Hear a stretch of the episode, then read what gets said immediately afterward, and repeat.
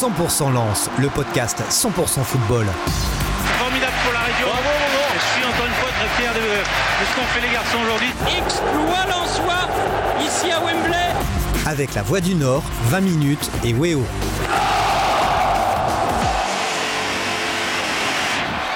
Allez, c'est parti pour le podcast 100% Lens, nouveau numéro. Soyez les bienvenus. Comme chaque semaine, on parle de l'actualité du Racing Club de Lens. Un podcast à retrouver, à écouter sur lavoidunord.fr, mais aussi 20 sur 20minutes.fr. Un podcast que vous pouvez également regarder euh, sur WEO le lundi chez vous devant votre télé. Il y a du monde aujourd'hui avec, euh, avec moi. Euh, Christophe Cuchely et Jean-François Soleri de la Voix du Nord, Voix des Sports. Salut messieurs. Bonjour. Bonjour. Également Valentin Dubuche, supporter du Racing. Bonjour. Ça va Valentin? Ça va et toi? Ça va pas mal. Et puis on a la chance d'être avec euh, Sarah Mbarek, entraîneur de l'équipe féminine du RC Lens, et également Pauline Cousin. Vous allez bien? Ça va très bien, merci. Et deux thèmes donc dans l'émission du jour. Euh, on, va parler, on va parler bien sûr du RC Lens féminin qui euh, jouait hier, qui jouait euh, donc dimanche. Et puis euh, deuxième thème, ce sera la Voix des Sports qui a sorti un mag euh, comparatif entre Lille et Lens qui euh, finalement travaille le mieux. On saura tout avec, avec vous Christophe Cuchely. C'est parti 100% Lance, 100% football.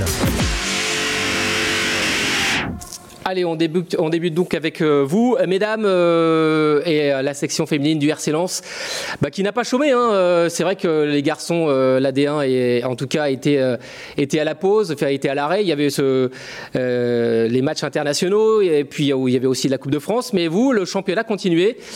Donc hier, c'était la, neuvième journée, et vous receviez Strasbourg. Malheureusement, il y a eu une défaite à la clé. Sarah, peut-être une défaite qui vient mettre un coup d'arrêt une magnifique série de, de 7 matchs, euh, de matchs hein, puisque vous restiez, vous restiez sur 4 nuls et 3 victoires. Est-ce qu'on peut parler de, de coup d'arrêt donc? Défaite 1-0 hein, face à Strasbourg.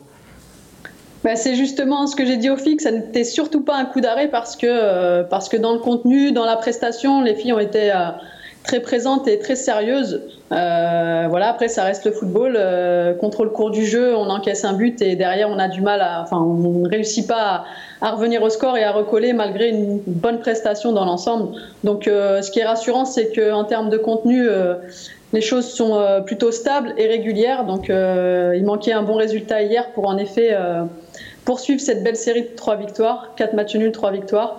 Mais euh, c'est surtout pas un coup d'arrêt, non, non, c'est juste, c'est juste euh, une erreur de parcours. Pauline, c'est ce que vous ressentez aussi, euh, de la frustration, parce que c'est vrai que c'était un match au final assez équilibré. Le, le nul aurait peut-être été plus équitable. Il y a peut-être juste manqué de, de réalisme côté Lensois. Ouais, c'est sûr que c'est on ressort du match frustré, mais euh, on s'arrête euh, on s'arrête pas là, on prend les, les matchs les uns après les autres. Euh, après peut-être ce qui nous manquait c'était euh, peut-être la dernière passe et la finition, mais sinon dans dans l'ensemble euh, on a fait on a fait un bon match et c'est ce qu'il faut retenir et euh, pour les pour les matchs à suivre. Un petit mot euh, sur le, stade. Euh, C'est vrai que d'habitude, vous jouez vos, matchs au stade de Gouve à Arras, mais en raison de la Coupe de France, c'est vrai qu'il y avait ce septième tour. Hein, et Anzin recevait Amiens le samedi. Du coup, vous, avez, enfin, vous êtes exilé à François Blain Avion. Ça, a pu jouer ou pas du tout? Est-ce que c'est un paramètre qui peut entrer en compte? Qu'on a des repères à De Gouve qu'on n'a pas forcément à François Blain?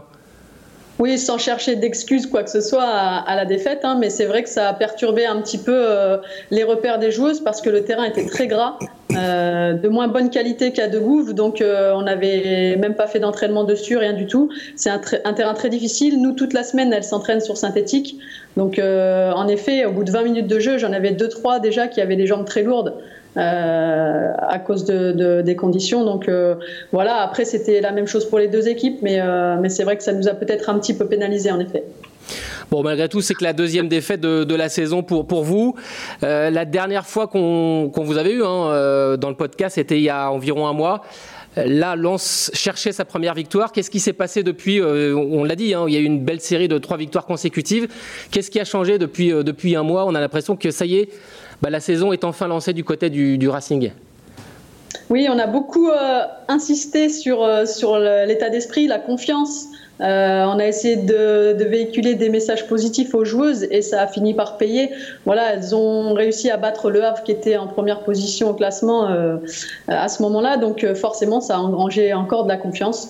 Et puis ensuite, on a enchaîné les trois victoires. Donc avec des scores assez larges, avec des bons matchs, du bon contenu. Donc oui, les, joueuses ont pris conscience qu'elles étaient capables d'évoluer ensemble à ce, niveau-là et de faire de belles choses. Donc euh, voilà, ça, ça, lance la saison. Hier, malheureusement, on ne réussit pas à, à, poursuivre la série, mais dans l'ensemble, c'est très très positif. Pauline, pour vous, le déclic, c'est ce match face au Havre. Vous n'étiez pas forcément bah, attendu euh, comme favorite, mais finalement vous gagnez. Hein. À l'époque, le Havre, je crois, était, euh, était, leader. Vous étiez en quête de votre première victoire, et puis euh, un petit peu à la surprise générale, vous battez cette équipe du Havre qui est, qui est un des cadors hein, de, de, de, la D2. C'est ça le déclic? Ouais, c'est vrai qu'on a fait un bon match face au Havre. Après, on a fait une bonne préparation, etc., avec des matchs positifs en match de préparation. Donc, euh, on n'a jamais douté vraiment de nous. Après, euh, c'est sûr qu'il fallait de la patience, etc., pour que le travail euh, au niveau des résultats paye.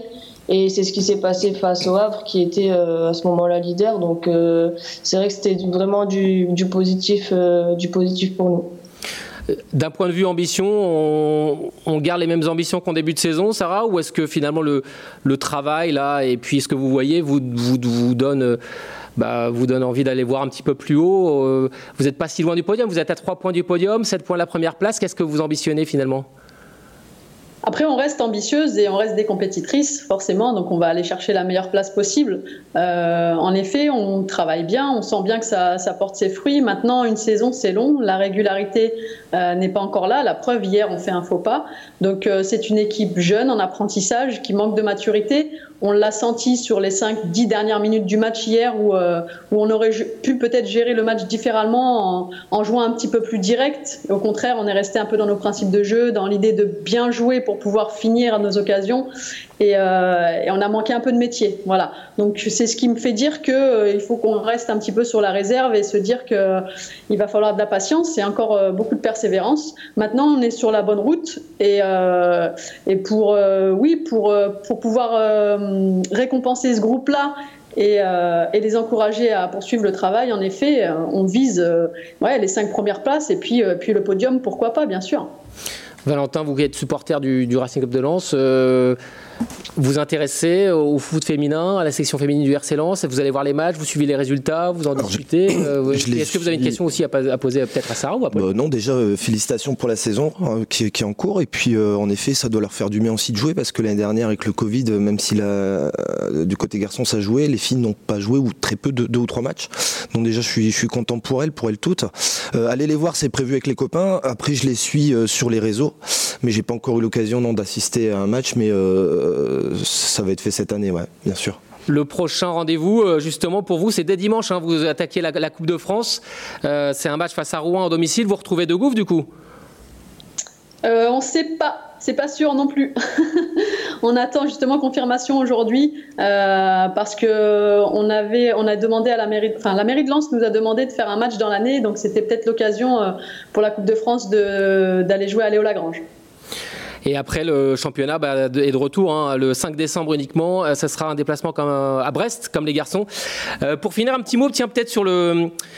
Euh, sur euh, le sommet qui a eu lieu entre Lyon et le PSG, c'était hier soir. Bon, il n'y a pas eu de, trop de suspense, hein, victoire 6 buts 1 pour Lyon, mais c'est vrai que bah, il n'y avait pas de match de Ligue 1 ce week-end en raison des matchs internationaux, et, et donc du coup ça a été l'occasion de vraiment de, de, mettre en lumière ce, ce match hein, qui était euh, en première partie de soirée sur Canal+.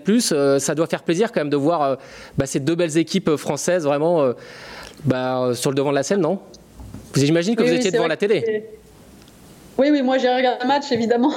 Euh, il y avait 13 000 personnes au stade, je crois, de ce que j'ai entendu. Donc euh, oui, c'est une belle affiche. C'est euh, le haut niveau du football féminin en France. Donc forcément, j'avais à cœur de regarder le match. Il a été un petit peu tronqué par une expulsion assez rapide et par les événements qu'il y a pu avoir cette semaine. Donc le match n'était pas forcément à la hauteur de ce que j'attendais, mais il y a eu quand même un beau spectacle et, et beaucoup de buts. Donc c'est toujours positif pour, pour les spectateurs. Et pour, le, et pour la saison du Racing, c'est vrai qu'il y a un mois, euh, le parcours euh, était déjà formidable. Un mois plus tard, il est toujours aussi épatant. Euh, Lens est, toujours deuxième. Qu'est-ce qui vous épate le plus finalement, Pauline hein, ou Sarah, sur les performances du Racing cette saison? C'est le fait de, de, durer finalement. C'est vrai que c'était peut-être un petit peu la, surprise il n'y a, pas si longtemps, mais là on se rend compte qu'à un tiers du championnat, les, les Lensois sont toujours à la deuxième place. C'est ce qui vous épate le plus, non? Bah, déjà l'année dernière, ils ont fait une très grosse saison. Après, euh, c'est vrai que nous, on les, suit de très près aussi. Des fois, on a la chance de les croiser. Et euh, je pense que c'est un collectif euh, qui, vit bien ensemble et ça on se voit ça sur les matchs le week-end. Donc c'est très positif pour eux et, et on leur souhaite d'aller le plus loin possible et de finir, de finir dans les trois premiers minimum. Allez, c'est ce qu'on leur souhaite également. Merci et merci pour ce, bah, ce, petit, ce petit clin d'œil. Euh, on, on, rappelle hein, pour vous, euh, euh, Coupe de France, ce sera dimanche face à Rouen et puis le prochain match en championnat, ce sera le 5 décembre à Brest. À bientôt. Bonne semaine. On se retrouve bientôt. À bientôt. Bye bye. Merci. Au revoir. Et on attaque la deuxième partie avec le dossier du MAC de la Voix des Sports, la, la rivalité entre Lille et Lens. Allez, on y va. 100% Lens, 100% football avec donc la, la Voix des Sports hein, qui a sorti ce mag. Et euh, donc cette, euh, Rivalité, on peut dire, euh, la question hein, dans la même cour, euh, les ambitions du, RC Lens qui ne cessent de croître alors que le LOSC, de son côté, s'emploie à maintenir les siennes. Là, on, ne parle pas uniquement de, de derby, hein, on ne parle pas juste de deux matchs euh, de la saison qui opposent les deux clubs, mais on prend un petit peu de hauteur et on parle finalement de rivalité en termes d'infrastructures, de, stades, de moyens, d'effectifs, d'images, bref, qui est un petit peu le, plus puissant dans la région, qui est celui qui travaille le mieux. C'est un peu ça, Christophe, l'idée du, dossier, il y a cinq pages. Hein. Ouais, c'est ça. En fait, le point de départ, bah, on en parler à Jean-François aussi qui a eu l'idée du, sujet au départ, c'est de se dire que finalement depuis 15 ans, euh, Lens est toujours derrière quasiment, euh, même sur les classements, sur les divisions évidemment avec tous ces passages en Ligue 2 du Racing, et que finalement la rivalité, des fois, bah, elle n'existait même pas parce qu'il n'y avait pas de derby, et quand il y avait des derbys, c'était la rivalité d'un match, mais pas forcément une rivalité sportive sur le long terme où les deux équipes se battaient pour les mêmes choses euh, sur la durée d'un championnat. Là, cette saison, pas forcément non plus parce que Lens a quand même pris un petit, un petit avantage, mais à moyen terme, peut-être que d'ici la fin de saison, les deux équipes seront à la bataille pour la troisième, pour la quatrième, pour la cinquième place. Et en fait, le parti pris, c'est de se dire que cette saison-ci où Lens est en train de prendre le dessus, c'est peut-être qu'un avant-goût d'une bataille sur les années à venir où Lens sera pas forcément devant, mais où les deux équipes seront donc, c'est la question qu'on pose en titre, à peu près dans la même cour, à savoir que Lens rattrape son retard sur le plan financier, sur le plan des infrastructures. Au niveau des jeunes, il y a toujours eu des jeunes qui étaient sortis. Là, sur les équipes de France de jeunes, le Racing en a un petit peu plus. Et finalement, de se dire que Lens a les moyens de s'installer dans le top 7 français, en gros, top 7 où Lille est déjà lui bien installé depuis un moment et que finalement les saisons à venir, le derby, ça sera pas juste supérieur, euh, suprématie régionale le temps d'un match, mais vraiment de se dire bah, les deux équipes vont pourquoi pas se battre pour des places en Ligue des Champions, en Ligue Europa sur, sur les années à venir parce que Lens a vraiment construit une base qui lui permet, je pense, de durer et pas simplement de se dire ah bah c'est une super saison, il y avait déjà une très bonne saison l'an dernier, mais c'est des one shot avec un super effectif et c'est parce que c'est la figure derrière. Je pense vraiment que Lens va s'installer dans ce premier tiers du classement où on peut avoir des ambitions chaque saison. On va détailler tout ça euh, point par point, mais euh, Valentin, euh, ça doit faire plaisir quand même de voir le Racing revenir vraiment allez, on va dire, concurrencer Lille, parce que c'est vrai que ces dix dernières années, comme disait Christophe, bah, c'est plutôt Lille hein, qui a dominé le, foot régional. Lille a été champion en 2011, en champion en 2021. Il y a eu pas mal de participation en Coupe d'Europe. Pendant, c'est vrai que Lens finalement faisait un petit peu le yo-yo entre la, la Ligue 1 et la Ligue 2. Et là, c'est vrai qu'on sent que finalement il y a un vrai travail de fond qui permet au Racing de, bah pouvoir concurrencer pas seulement sur le, sur une saison, mais sur le long terme, euh, le LOSC, c'est ce qu'on ressent, non, qu'on est supporter? Ah ouais, c'est tout à fait ça. C'est vrai que euh, bah, le football est un peu cyclique, c'est-à-dire que, euh, en effet, à part au début des années 2000, on, côtoyait la même division que, que Lille. ce qu'a dit Christophe avant, c'était la réalité pour Lens, c'est-à-dire que fin début des années 90, fin des années 90, on était devant, Lille était en Ligue 2. Il y a eu cette petite période de transition, on a pu jouer ensemble, et depuis, en effet, plus rien. Et bon, voilà, on a mal négocié le changement aussi, je dirais, de, de, de, de, monde euh, footballistique, hein, parce que le, football a évolué, en tout cas la gestion des clubs de foot a évolué euh, dans les années 2000, fin des années 2000, et on a, on a mal négocié ça. C'est vrai que depuis 14 mois, 15 mois maintenant, Il y a eu un gros, gros, gros travail de SAP qui porte ses fruits, qui a porté ses fruits l'année dernière. Euh, moi, ce que je remarque, on a le même nombre de points après 13 journées euh, que l'année dernière. Par contre, au niveau goal average, euh, on a plus 13 ou plus 14, je ne sais plus exactement. Et là, c'est là où on fait une, grosse différence par rapport à l'année dernière, c'est que on est sur la même ossature. avec des, recrutements qui sont phénoménaux. On a vraiment une structure qui fait un taf de fou, faut le souligner. Et ça porte ses fruits. On est très offensif, on prend moins de buts et on en marque plus. Aujourd'hui, je crois qu'on est euh, juste derrière Paris en termes de, de, de goal average, de buts marqués, de buts encaissés. Donc on est à notre place. Euh, et en effet, aujourd'hui, euh, si on prend le premier tiers, ben Lille, par rapport à ce que produit Lille, ils sont à leur place également. Voilà ce que je peux dire. Donc ouais, ça fait très très plaisir. Jean-François, c'était c'était le bon moment, ça y est, pour sortir ce, dossier? Euh, on est au tiers du championnat, donc nous, pour la Voie du Nord, on fait euh, très souvent des bilans purement sportifs, euh, qui sont évidemment très intéressants. Hein. On se pose la question de savoir bah, si les objectifs de début de saison sont tenus ou pas. Mais là, on voulait se poser une question un peu plus structurelle, comme le disait Christophe. on voulait savoir si il y avait derrière cette domination sportive un peu ponctuelle pour le moment du, Racing, s'il y avait de vrais éléments qui nous permettaient de déterminer si ça allait se poursuivre dans les prochaines années. Alors, on, ne voulait pas non plus être totalement dans la comparaison, parce que c'est évidemment impossible de dire euh, l'un est meilleur que l'autre et ça va durer euh, pendant, pendant des années, mais on voulait voir effectivement quels étaient les éléments qui nous permettaient d'apporter euh, une partie de la réponse à cette question. Et il y en a plein, effectivement, comme, comme, comme vous le disiez, à la fois sur le staff, sur l'organisation, sur, sur les finances. Il y a pas mal de petits éléments qui nous permettent de voir où en sont les deux clubs et puis qui nous permettent d'imaginer effectivement qu'on les retrouvera peut-être à haut niveau en concurrence au cours des prochaines années. Mais il y a aussi toute une partie extrêmement fragile dans le football, on le sait. Euh, c'est ce qu'on soulève. Hein. Euh, où serait Lens aujourd'hui si euh, Sotoka n'avait pas marqué son penalty contre Orléans? Où serait Lille aujourd'hui si Bissouma n'avait pas marqué son coup franc à Toulouse l'année où Lille a failli descendre en Ligue 2 Il suffit, il suffit d'une saison ratée pour que eh ben, tout, tout, tout, ce bel équilibre saute. On, l'a vu avec Lens en 2007-2008 quand, quand Lens n'a pas su accrocher la Ligue des Champions. Ça a été compliqué par la suite. Donc, donc ce qui est intéressant, c'est à la fois cette extrême professionnalisation qui est, qui est mise en place dans les deux clubs, liée à la grande fragilité du football. Ouais, justement, la fragilité, Jean-François en parle. C'est vrai que quand Lens remontait euh, euh, entre 2010 et 2020 en, Ligue 1 et redescendait en, Ligue 2, on sentait que ça, tenait finalement un fil. C'était c'était pas du bricolage, mais voilà, Lens remontait, et puis finalement on savait que la saison prochaine, enfin la saison suivante en Ligue 1, ça allait être de la galère. Là, on a l'impression que Lens a complètement euh, tout révolutionné, a tout reconstruit. Euh, ce qu'on va détailler ensuite, hein, mais le, staff, euh, euh, bon, même les finances, il y a pas mal de, choses qui ont, qui ont évolué et qui font qu'on a l'impression qu'on avance du côté du Racing avec beaucoup plus de, de certitude. Oui, alors c'est un sujet que j'ai hésité à faire, que finalement j'ai pas fait, mais je me souviens, j'étais au stade sur le dernier match avant la descente, à l'époque où il y avait Taylor Moore, etc., pas mal de joueurs de 17, 18, 19 ans, et à l'époque je me souviens avoir fait un édito en disant, bon, lance descend, mais au moins il y a un avenir, il y a des jeunes, etc.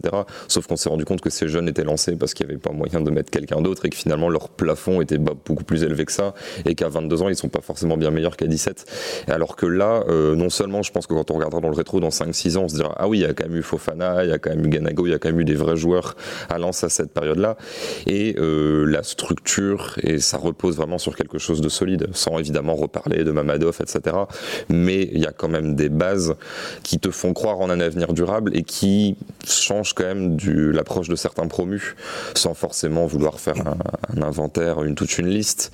Euh, je me souviens avoir parlé pour d'autres sujets avec des gens, des économistes du sport, des gens de la DNCG, etc., qui m'expliquaient très clairement que même au niveau des instances, ils savaient par exemple que quand Nîmes monte, Nîmes vient prendre les sous de la Ligue 1, Nîmes ne prend pas d'analyste vidéo, Nîmes garde un staff vraiment minimaliste, en se disant de toute façon c'est limite pas notre place, on prend l'argent des droits télé, on se met un peu d'argent de côté, et puis on sait très bien que d'ici 1, 2, 3 ans, on redescend en Ligue 2 et puis on aura mis un peu d'argent de poche et puis voilà.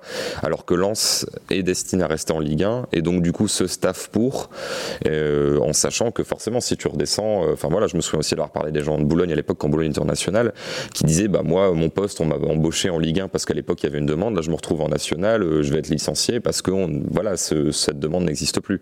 Là Lens s'est dit non non on est un club de Ligue 1, on va rester en Ligue 1 donc on prend des postes avec ce petit risque du coup si ça se passe moins bien sur le plan sportif, bah, ça peut être un surplus, ça peut être un danger, mais non, on, est destiné à être sur du haut de tableau assez rapidement. Donc on se met, on se met en position d'être un vrai grand club sur tous les aspects. D'ailleurs, donc du coup, le staff, c'est justement l'une des clés hein, de la réussite du Racing cette saison.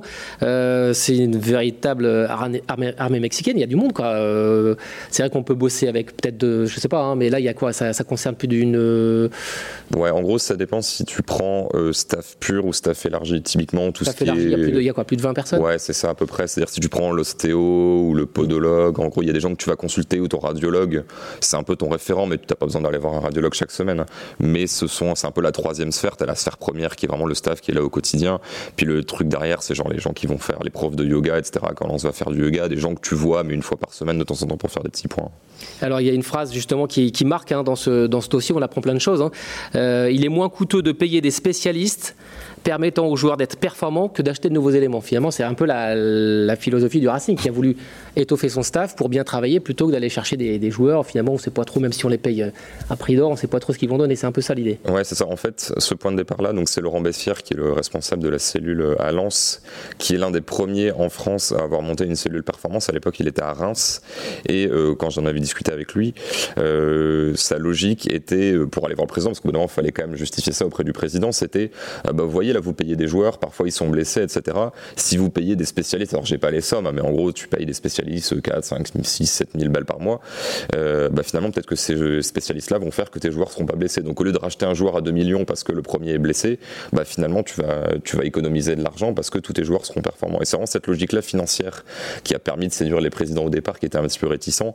Et on s'est rendu compte ailleurs en France que c'était ça qui marchait. Et quand Lance va chercher Laurent Bessière, c'est tout à fait cette logique-là, c'est de se dire on va maximiser le talent des joueurs qu'on a à disposition en prenant des spécialistes pour améliorer les joueurs plutôt que de devoir acheter des joueurs euh, en pagaille parce que ceux que tu as sous la main sont pas très bons. Quoi. Et c'est du coup, ouais, voilà, c'est comme ça qu'on a vu le yoga arriver, euh, euh, enfin la nutrition, plein de. Voilà, il y a, y a, plein, il y a mille façons d'améliorer finalement les performances. Psychologue, C'est un peu Laurent Bessière qui a fait basculer le, le foot français dans le foot foot moderne, c'est un peu ça. Oui, c'est ça, même si évidemment c'était pas le seul, mais en tout cas sur l'échelle des petits clubs ou des clubs moyens, c'est-à-dire qu'à Paris par exemple ils étaient déjà staffés, mais en même temps Paris a tellement d'argent que finalement ça leur coûte pas grand-chose d'investir là-dedans, alors que pour un club comme Lens, pour un club comme Reims, il y a quand même un côté Paris de prendre, euh, comme tu disais, une armée mexicaine de 10, 15, 20 personnes, alors que tu as à peine plus de joueurs. Valentin, quand on est supporter du Racing, est-ce qu'on est, enfin, on est forcément attentif à tout ce qui se dit, tout ce qui s'écrit sur son club?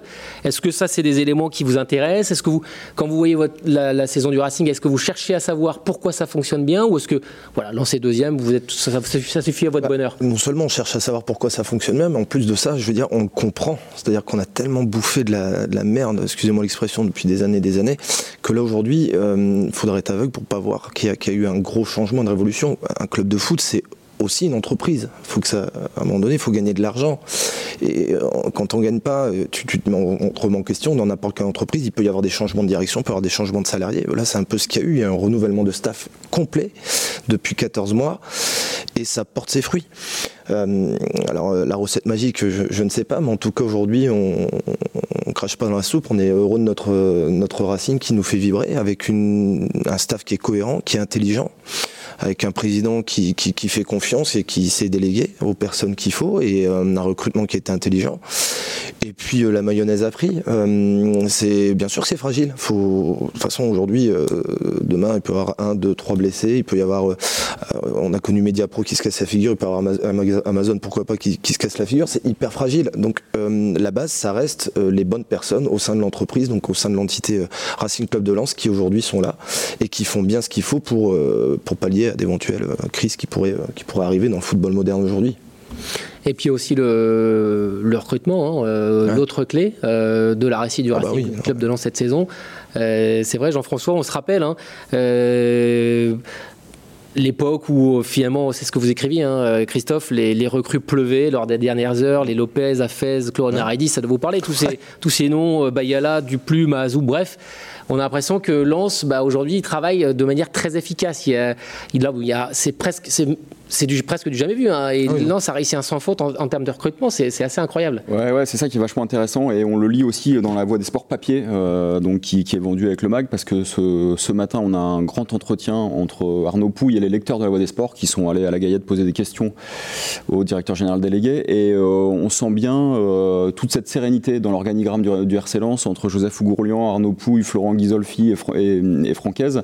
Il y a à la fois une belle distribution des rôles, chacun reste à sa place et moi ce qui me plaît surtout c'est que malgré la réussite il y a, il y a- il y a- il y a beaucoup d'humilité. C'est-à-dire que mm, dans le, dans le discours d'Ar- d'Arnaud Pouille on voit bien que il est conscient que, que- que le Racing n'est pas à l'abri d'une erreur et il y aura probablement une erreur un jour hein, parce qu'un sans faute sur le recrutement ça n'existe pas au, au cours des années. hein. Même les meilleurs font, font, font, font des erreurs. Mais c'est vrai que pour l'instant euh, ça, ça ressemble à un sans faute. hein. Euh, le- les recrues de cette année et celles de l'an dernier ont toutes euh, réussi à s'intégrer. Hormis peut-être Corentin Jean qui, euh, comme tu l'écris Christophe, est pour l'instant on va dire trop discret. Et euh, c'est vrai que Machado lui bon est blessé, mais c'est vrai que les Fofana, Ganago, Medina, Klaus, Badé, Kakuta, Kalimundo.